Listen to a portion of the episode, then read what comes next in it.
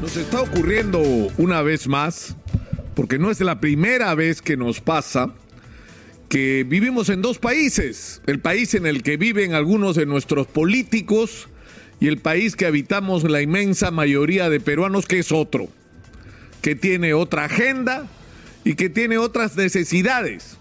Es decir, tenemos por un lado una disputa por la Asamblea Constituyente, los que quieren cambiar la Asamblea Constituyente y que se haga lo antes posible una Asamblea Constituyente para cambiar la Constitución del 93. Y los que por el otro lado están recogiendo firmas para que no se cambie la Constitución.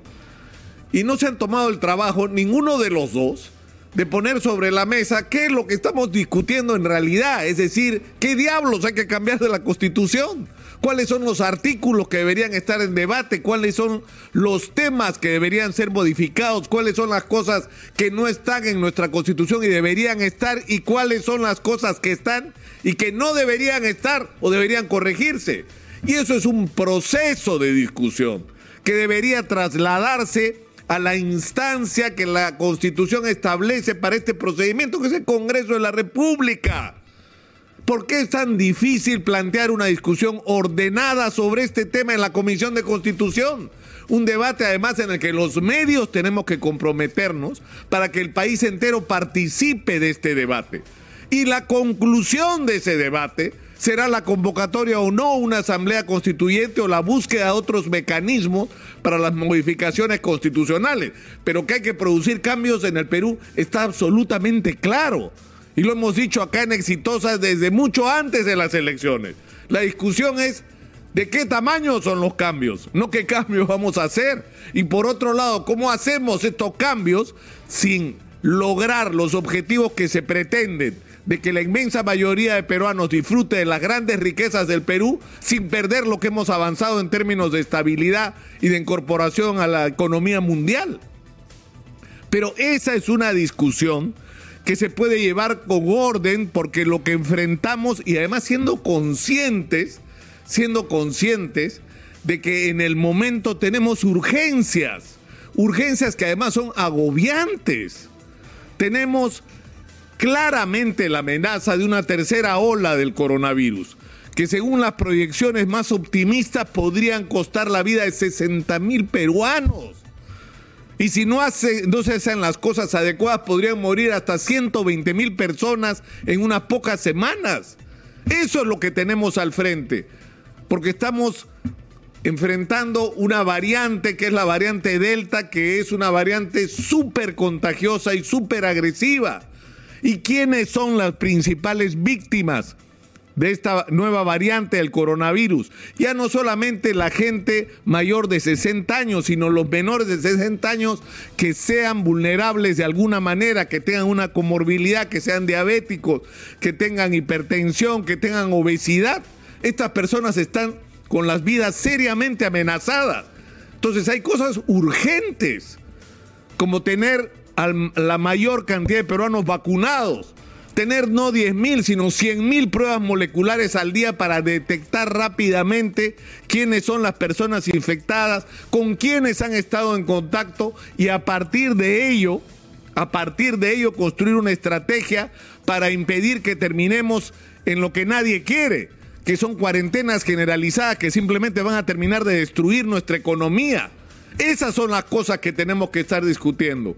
¿Cómo vamos a lograr la reactivación económica del país? ¿Qué pasos vamos a dar? ¿Qué obras públicas son las que se van a, comprometer?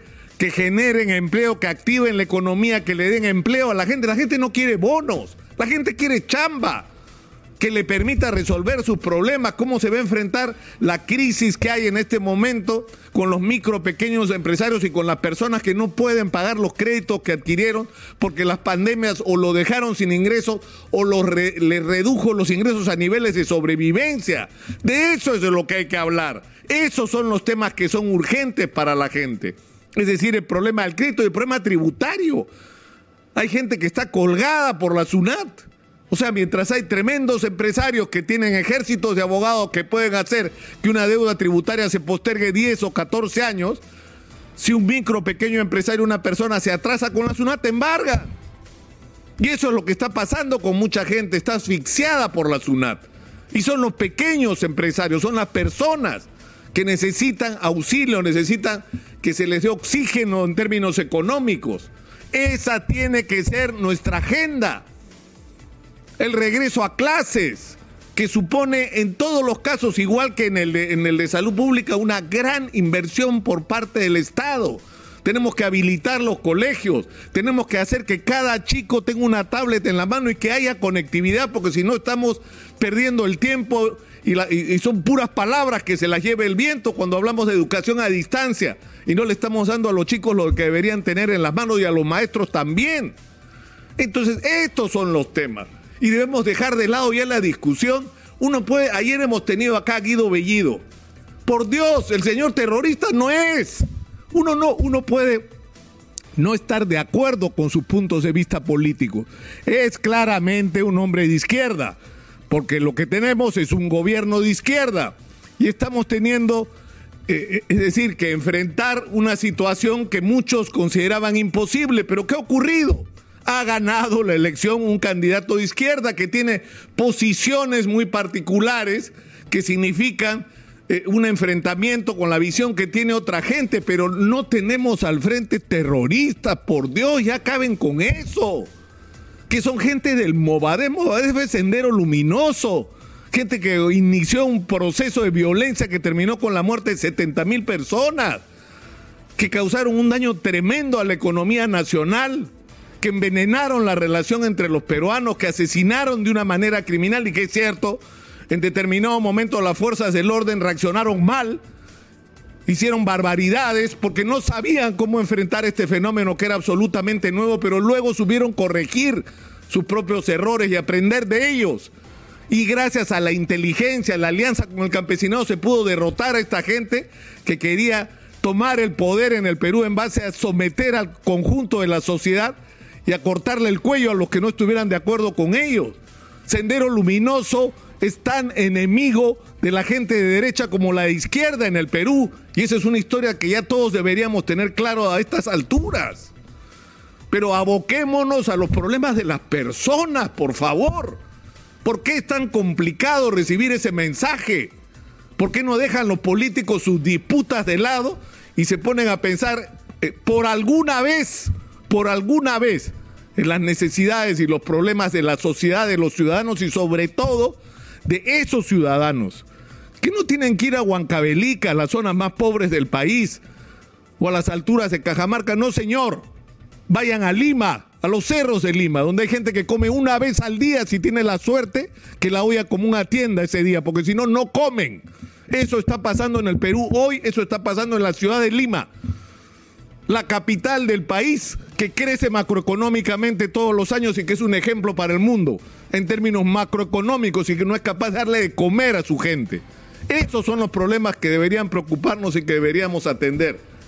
Y en eso vamos a insistir hasta el cansancio acá en Exitoso. Porque si el mensaje todavía no ha llegado, nuestro compromiso es con la gente. Acá no nos casamos con nadie. Nuestro compromiso es con los ciudadanos y con sus intereses. Por eso somos la voz de los que no tienen voz.